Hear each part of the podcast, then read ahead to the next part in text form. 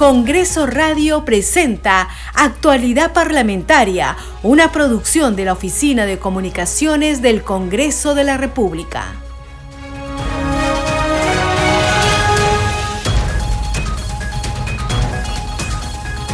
¿Cómo están? Bienvenidos a su programa Actualidad Parlamentaria. Les saluda Carlos Alvarado y estos son los titulares. El Pleno del Congreso de la República sesionará hoy para debatir diversas reconsideraciones y proyectos de ley pendientes de votación. Figuran la reconsideración de la votación de la propuesta para la reforma constitucional que restablece la bicameralidad en el Congreso. También se informará sobre la renuncia de la congresista Digna Calle de Podemos Perú a la segunda vicepresidencia de la mesa directiva. El reemplazo de Calle Lobatón se elegirá en otra sesión plenaria el próximo viernes 10 de febrero.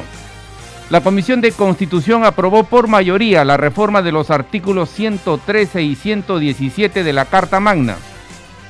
El presidente podrá ser vacado por incapacidad mental e investigado durante su mandato por delitos vinculados al terrorismo, narcotráfico y corrupción de funcionarios, entre otros.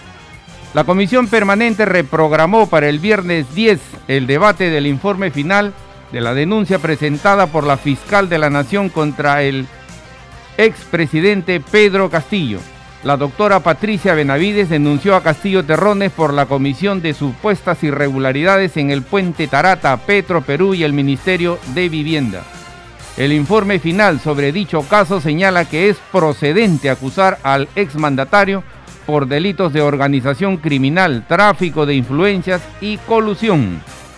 La mesa directiva del Congreso con su presidente José William Zapata recibió la visita protocolar de la ministra de Relaciones Exteriores Ana Cecilia Gervasi.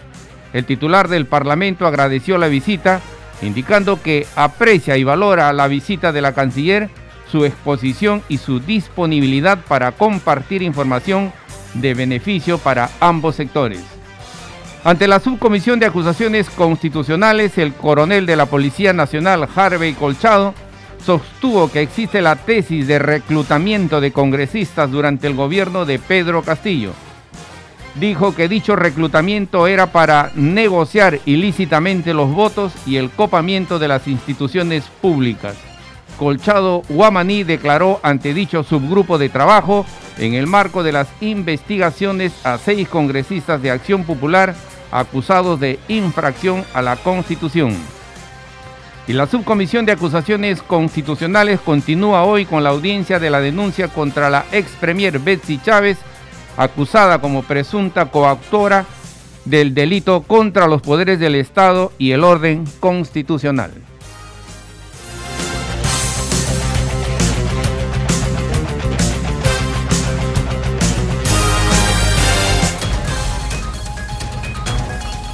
Desarrollamos noticias en actualidad parlamentaria. El presidente de la Comisión de Fiscalización, Héctor Ventura, anunció que citará a los jefes del Instituto Nacional Penitenciario INPE y de la Dirección Nacional de Operaciones Especiales DINOES tras la visita o la entrevista que brindó el expresidente Pedro Castillo a un diario español. Escuchemos.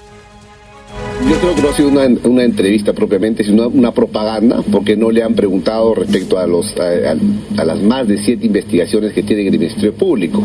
Un poco más si hace TikTok, es Pedro Castillo. Entonces, alguien tiene que responder. Nosotros desde la Comisión de Fiscalización ya hemos actuado, como siempre, eh, siendo céleres. Para el próximo viernes debe estar rindiendo su declaración respecto a estas eh, irregularidades el jefe eh, del INPE para que nos diga eh, quién otorgó el permiso, por qué es que Pedro Castillo está dando entrevistas.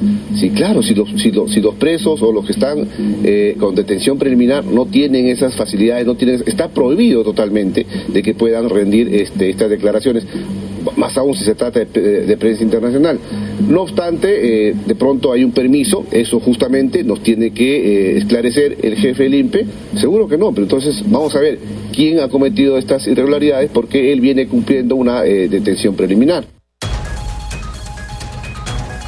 Seguimos desarrollando noticias en actualidad parlamentaria. La Comisión Permanente del Congreso citó para el viernes 10 de febrero al expresidente Pedro Castillo a rendir su testimonio en el proceso de la denuncia que lo involucra a él y a exministros de su gobierno.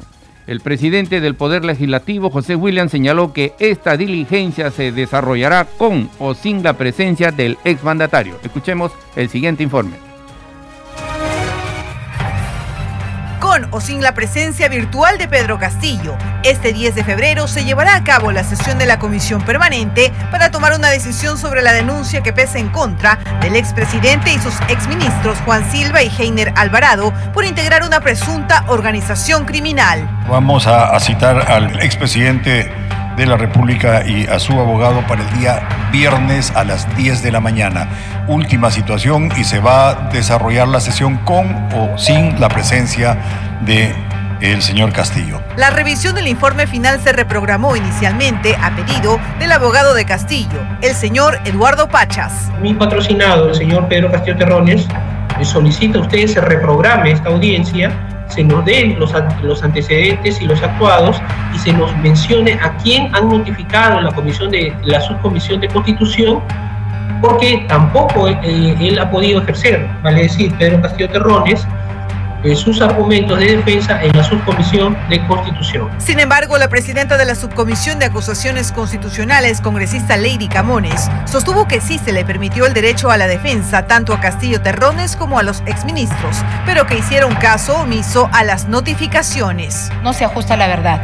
Nosotros dentro del procedimiento que hemos seguido dentro de la subcomisión de acusaciones constitucionales hemos sido muy respetuosos tanto del derecho al debido proceso como el derecho a la defensa. Al abogado que ha intervenido, el doctor Pachas, no lo conocemos porque nunca se acreditó dentro de la subcomisión de acusaciones constitucionales.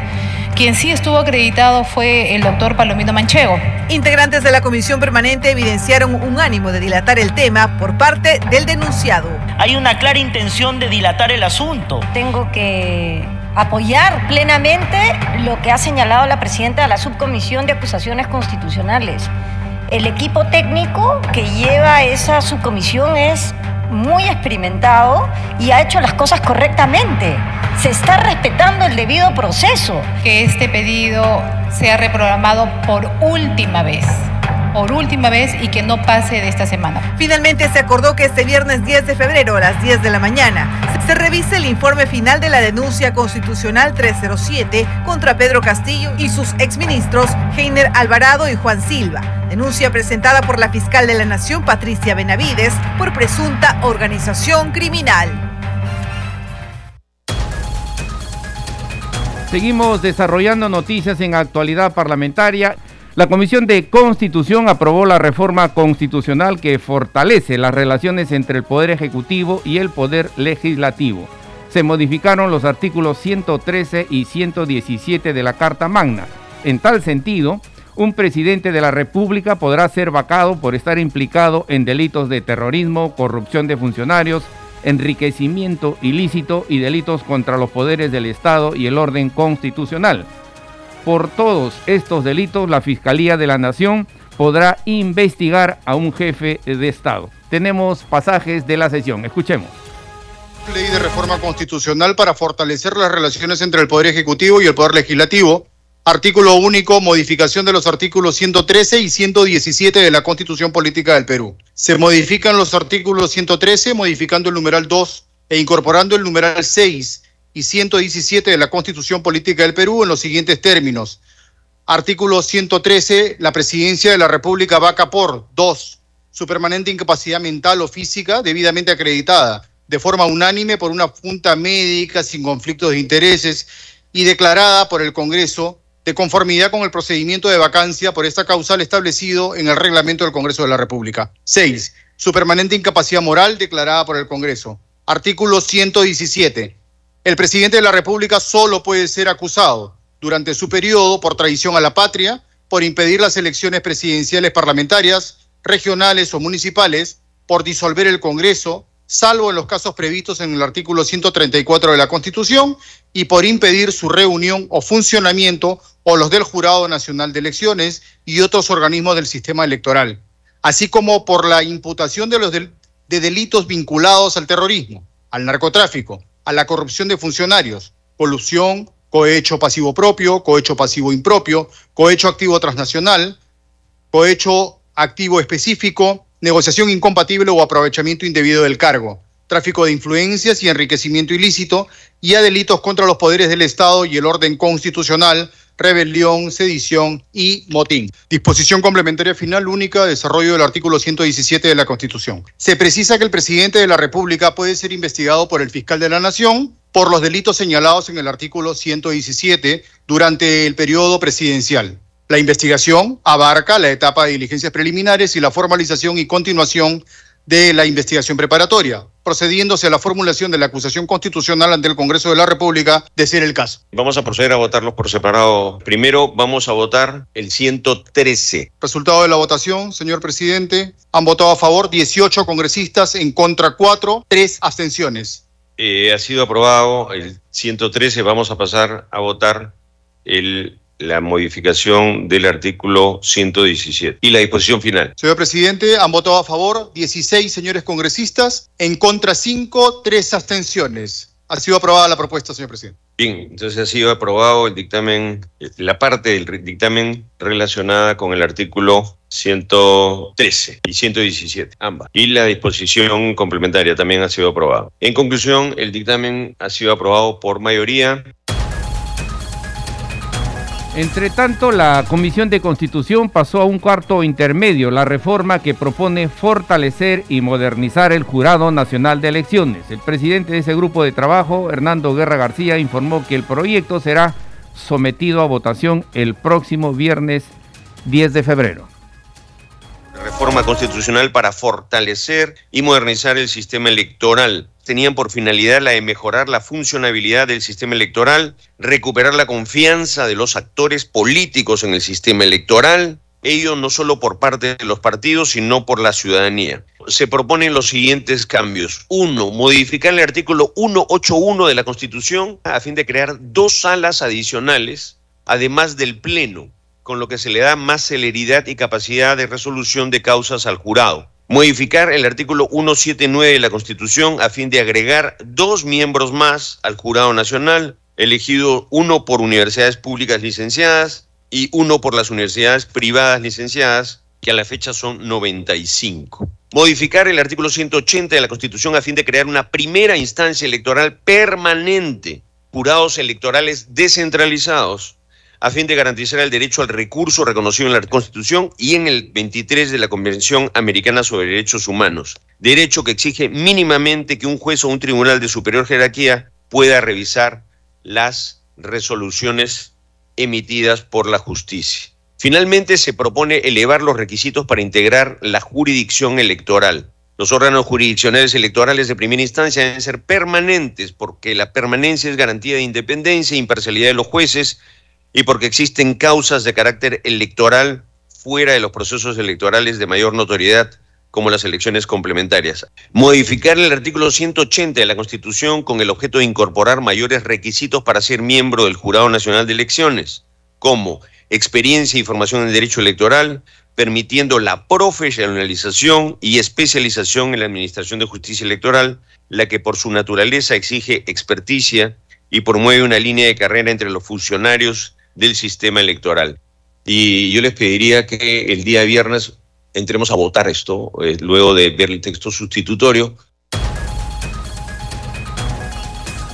Seguimos desarrollando noticias en actualidad parlamentaria. Durante el debate de los proyectos de reforma constitucional, legisladores de las diferentes bancadas se pronunciaron a favor y en contra.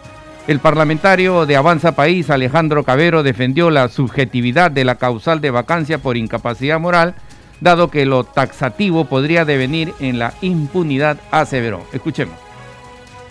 La vacancia por incapacidad moral ya es un tipo de juicio específico, distinto y especial dentro del marco general que establece el artículo 99. Entonces, eso es importante aclarar. Ahora, yo sí creo que la, la comisión ha hecho bien en especificar, ¿no es cierto?, la diferencia entre incapacidad mental e incapacidad moral. Y obviamente esa había sido una discusión importante que se han tenido no solo en este Congreso, sino en los congresos anteriores eh, también. Por eso me parece bien que se haya incluido el numeral número 6. Yo discrepo con algunas de mis colegas al señalar que aquí, digamos, hay que ser mucho más específico. Yo más bien creo, presidente, que la taxatividad lo que puede traer es impunidad. Finalmente no nos va a ser posible, presidente, colocar todas las posibilidades de delitos graves que podría cometer un presidente de la República. No, no va a ser posible poner esa lista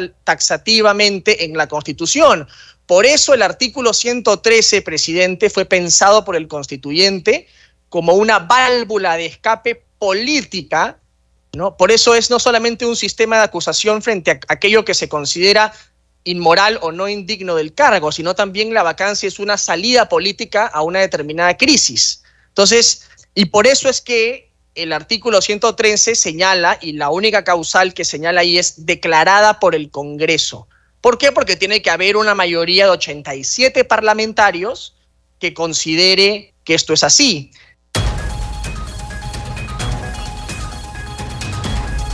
La congresista Ruth Luque de Cambio Democrático Juntos por el Perú señaló que entiende la posición política de sus colegas al mantener una fórmula abierta para determinar la vacancia por incapacidad moral, pero advirtió que termina siendo subjetiva. Escuchemos. Tengo en principio una igual una duda que me gustaría que se pueda absolver aquí eh, leyendo el texto del 117 y es en el marco del desarrollo del análisis que ha hecho la comisión cómo ha valorado la última sentencia del Pleno, que es la 370-2022 del Tribunal Constitucional. El Tribunal Constitucional eh, señaló y, y, desarrolló el tema de la rehabilitación, especialmente en el texto de condenados por los delitos de terrorismo, apología, tráfico ilícito de drogas, hizo una mención a varios. Entonces, eh, ellos hicieron una, eh, una ponderación jurídica sobre lo que significa la rehabilitación con la resocialización. Y aquí, digamos, estamos, efectivamente hemos incorporado, que me parece bien, los delitos de corrupción, porque eso mantiene, digamos, el criterio jurisprudencial que ha ido teniendo el Tribunal Constitucional. Entonces, ahí tengo una duda sobre cómo se ha hecho la ponderación con esta última sentencia, que fue bastante debatida del Tribunal Constitucional, con relación al tema del 117. ¿No? Porque habido cuenta que es una sentencia del Pleno del TC, digamos, esto podría entrar en colisión en ese extremo con lo que ha dicho el propio Tribunal Constitucional si es que esto se aprueba. Esa es una duda que me gustaría un poco saber para ver cómo es que se ha hecho esa ponderación. Y luego, con relación al tema del del, del 113 con eh, la incorporación del cambio, ¿no? De su permanente incapacidad moral. Yo entiendo, digamos, la posición política de los colegas sobre que hay que, mm, que se quiere mantener una fórmula abierta pero creo que una cosa que también hay que señalar es que eh, una fórmula abierta termina siendo a la larga eh, también a veces subjetiva. Seguimos desarrollando noticias en actualidad parlamentaria. Ante la Comisión de Vivienda se presentó el titular del directorio de Sedapal, Héctor Piscoya Vera, para informar sobre el plan de trabajo para el año 2023 y los proyectos priorizados en esa institución en beneficio de los diversos distritos o de los diferentes distritos de Lima. Así lo dio a conocer la presidenta de ese grupo de trabajo, María Cuña Peralta. La legisladora mostró su preocupación por la cancelación del proyecto de ventanilla debido a la falta de presupuesto. Tenemos la entrevista que realizó nuestro colega Víctor Incio. Hemos tenido la sesión de vivienda en el cual hemos invitado al presidente de Sedapal y que ha sido recién cambiado.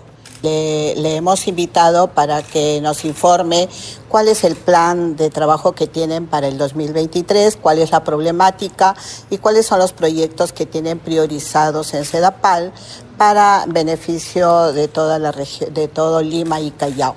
¿Y tienen un plan, tienen acciones estratégicas? Eh, bueno, ellos están haciendo un plan al 2040 en el cual hemos preguntado cuáles son sus prioridades de los proyectos para que se pueda beneficiar Lima al 2040 y no nos han respondido, nos han dicho que nos van a, responder cuando tengan eh, la información en la institución, en Sedapal.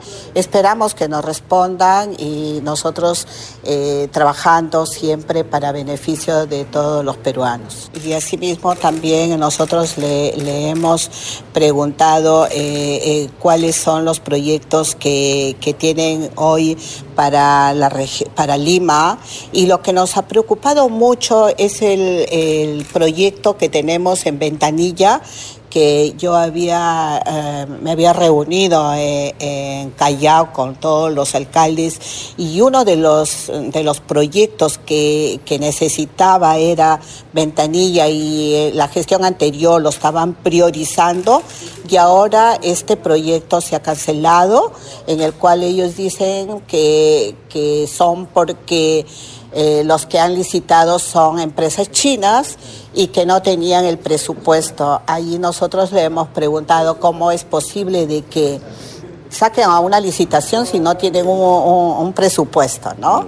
Esperamos de que ellos también este, nos, nos informen eh, eh, los motivos por qué este, este proyecto ha sido eh, desestimado y cuál va a ser eh, el apoyo o cuál va a ser la solución del problema que hoy Ventanilla tiene, la falta de agua.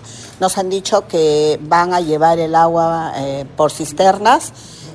pero eso no es la solución. Esperamos de que Sedapal este, tenga que, que viabilizar eh, este proyecto para Ventanilla para bien de toda la población. También un representante del Ministerio de Vivienda.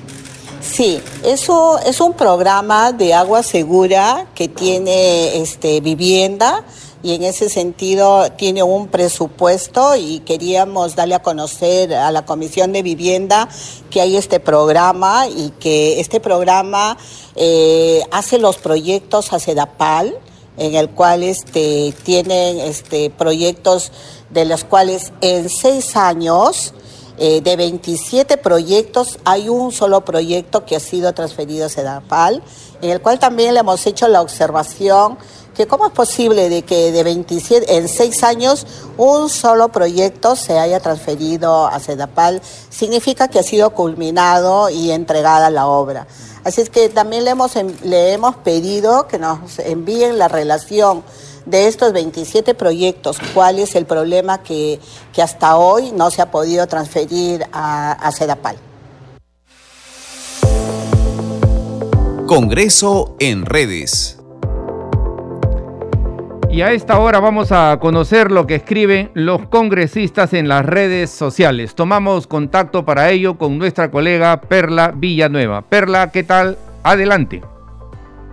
Muchas gracias, Carlos. Así es, efectivamente, vamos de inmediato con la publicación, en este caso, de la cuenta en el Twitter de la Subcomisión de Acusaciones Constitucionales que se encuentra sesionando, como bien lo has informado. Dice lo siguiente en la publicación. La presidenta de la Subcomisión de Acusaciones Constitucionales, Lady Camones, conduce la vigésima quinta sesión extraordinaria con la continuación de la audiencia de la denuncia constitucional 328 con la ex premier Betsy Chávez y los exministros Willy Huerta y Roberto Sánchez. Y a continuación se comparte el link del Facebook al que podemos ingresar, al que podemos conectarnos para poder seguir esta sesión en vivo de la comisión de la subcomisión de acusaciones constitucionales, que por cierto en un segundo mensaje también informa que hoy se estará notificando al expresidente Pedro Castillo, al exministro Gustavo Bobbio y al ex premier Aníbal Torres en calidad de testigos ofrecidos por el congresista delegado Wilson Soto. En otra publicación, esta vez de la cuenta del Congreso del Perú, se informa que en la Comisión de Educación se ha sustentado la propuesta para promover la inserción de los graduandos de las universidades públicas y privadas en el mercado laboral a través de la promoción de la investigación. En otra publicación más, también del Congreso, se informa el titular del Parlamento Nacional, José William Zapata, y los vicepresidentes Marta Moyano y Alejandro Muñante se reunieron con la titular de la Cancillería, Ana Cecilia Gervasi, para dialogar sobre las distintas acciones de política exterior que se vienen realizando. Y a continuación se comparten algunas fotografías de esta reunión. Hasta aquí, Carlos, algunas de las publicaciones que son noticia de esta hora en las redes sociales. Seguimos contigo en la conducción. Gracias, Perla. Nuestra colega Perla Villanueva, entonces, con el segmento Congreso en redes. Este programa se escucha en las regiones del país gracias a las siguientes emisoras. Radio Inca Tropical de Abancaya Purímac Cinética Radio de Ayacucho, Radio TV Shalom Plus de Tingo María, Radio Las Vegas de Mollendo Arequipa, Radio Star de Mollendo Arequipa, Radio Madre de Dios de Puerto Maldonado, Radio Amazónica de Satipo en Junín, Radio TV Perú de Juliaca Puno, Radio Amistad de Lambayeque, Radio El Pueblo de Ayacucho, Radio Satel Perú de Lampa en Puno, Radio La Voz del Valle de Aplao en Arequipa, Radio Líder de La Unión en Piura, Radio Victoria de Ocros de Huamanga, Ayacucho. Estos son los titulares de cierre. El Pleno del Congreso de la República sesionará hoy para debatir diversas reconsideraciones y proyectos de ley pendientes de votación figuran la reconsideración de la votación de la propuesta para la reforma constitucional que restablece la bicameralidad en el Parlamento. También se informará sobre la renuncia de la congresista Digna Calle de Podemos Perú a la segunda vicepresidencia de la mesa directiva. El reemplazo de Calle Lobatón se elegirá en otra sesión plenaria el próximo viernes 10 de febrero. La Comisión de Constitución aprobó por mayoría la reforma de los artículos 113 y 117 de la Carta Magna. El presidente podrá ser vacado por incapacidad mental e investigado durante su mandato por delitos vinculados al terrorismo, narcotráfico y corrupción de funcionarios, entre otros. La comisión permanente reprogramó para el viernes 10 el debate del informe final de la denuncia presentada por la Fiscalía de la Nación contra el expresidente Pedro Castillo. La doctora Patricia Benavides denunció a Castillo Terrones por la comisión de supuestas irregularidades en el puente Tarata, Petro Perú y el Ministerio de Vivienda. El informe final sobre dicho caso señala que es procedente acusar al exmandatario por delitos de organización criminal, tráfico de influencias y colusión. La mesa directiva del Congreso con su presidente José William Zapata recibió la visita protocolar de la ministra de Relaciones Exteriores Ana Cecilia Gervasi el titular del Parlamento agradeció la visita, indicando que aprecia y valora la visita de la canciller, su exposición y su disponibilidad para compartir información de beneficio para ambos sectores. Hasta aquí las noticias en actualidad parlamentaria. En los controles nos acompañó Franco Roldán. Saludamos a Radio Luz y Sonido de Huánuco, Radio Capullana de Sullana Piura, Radio Sabor Mix 89.9 FM de Quillo Yungay Ancash, Radio Mariela de Canta, Radio Sónica de Ayacucho y Radio Estéreo 1 de Jauja Junín que retransmiten nuestro programa. Hasta mañana. Congreso Radio presentó Actualidad Parlamentaria, una producción de la Oficina de Comunicaciones del Congreso de la República.